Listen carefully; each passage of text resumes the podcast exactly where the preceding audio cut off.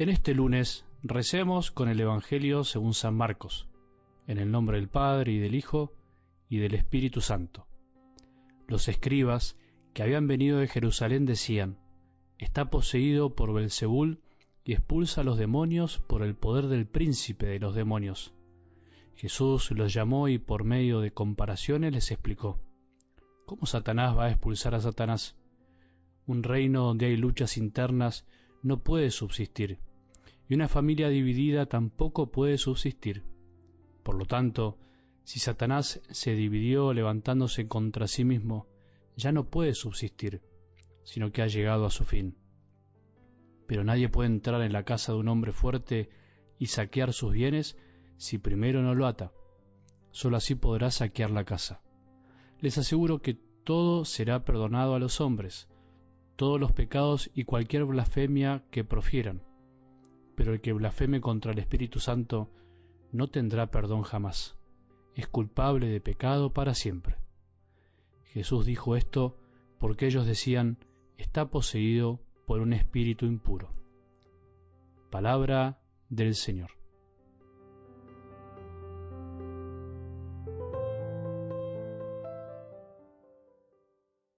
A veces los sacerdotes, como a cualquier ser humano, nos puede pasar que no sabemos bien qué decir al escuchar nosotros mismos el Evangelio.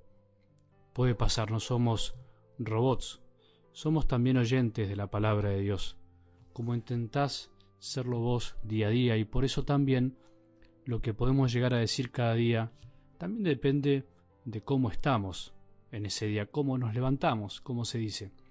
Hay días que las cosas fluyen, como se dice también, hay días que las palabras se traban, hay días que no sale nada, hay días y días. Por eso hay que preparar rezando todos los días lo que podemos decir a los demás. Es lo ideal. Por eso tenemos que invocar siempre al Espíritu de Dios, que fue el que las inspiró, para que nos ayude a decir lo mejor que podamos decir y de la mejor manera que la podamos decir, para no decir sonceras que finalmente no enriquecen nada. Lo peor que podemos hacer los sacerdotes día a día es decir sonceras o palabras vacías y no tomarnos en serio esta tarea tan importante. Pero bueno, somos débiles, a todo nos pasa y nos cuesta muchísimo. El Papa Francisco nos escribió algo al respecto sobre la homilía que decía así, sabemos que los fieles le dan mucha importancia y ellos, como los mismos ministros ordenados, muchas veces sufren, unos al escuchar y otros al predicar. Bueno, ¿por qué digo esto? No solo porque hoy es un día de esos en los que no sé mucho qué decir y tuve que acudir con más fervor al Espíritu Santo para que me ayude, sino porque es algo que también todos tenemos que tener en cuenta al escuchar la palabra de cada día. No siempre estamos igual, tanto los que predicamos como los que escuchamos, y la eficacia de lo que decimos y escuchamos depende del estado de nuestro corazón. Muchas veces te lo dije, obviamente no es lo mismo escuchar la palabra de Dios habiendo preparado el corazón, estando en un lugar en paz, tratando de alejar los ruidos que nos pueden distraer, no haciendo otra cosa que hacerlo mientras nuestro cuerpo y corazón están pendientes de otras cuestiones. Se puede ir mejorando siempre. Te aconsejo dedicarle a la escucha de la palabra de cada día un lugar privilegiado, como a veces le dedicamos a leer otra cosa, o a ver una película, o a fumar un cigarrillo incluso algunos, o mirar un video, lo que sea, a hablar con un amigo, a tantas cosas más. Se puede siempre hacer algo más y hacer algo mejor. Bueno, se me hizo un poco larga la introducción, pero siempre se puede más. No te olvides de eso. Algo del Evangelio de hoy muestra hasta dónde puede llegar la cerrazón del corazón del hombre ver y no querer ver o no querer creer, ver el poder de Jesús y atribuírselo al mismo demonio. La comparación del maestro es más que clara. Es ridículo pensar que el demonio está luchando contra sí mismo, ni siquiera siguiendo la lógica de la guerra. Era lógico lo que los escribas le recriminaban al mismo Jesús. Pero, mira, justo ahí está el punto. Cuando el corazón está cerrado, ciego, se pierde incluso el sentido menos común en el ser humano, el sentido común. Podemos llegar incluso a negar la realidad más visible, más palpable, más evidente.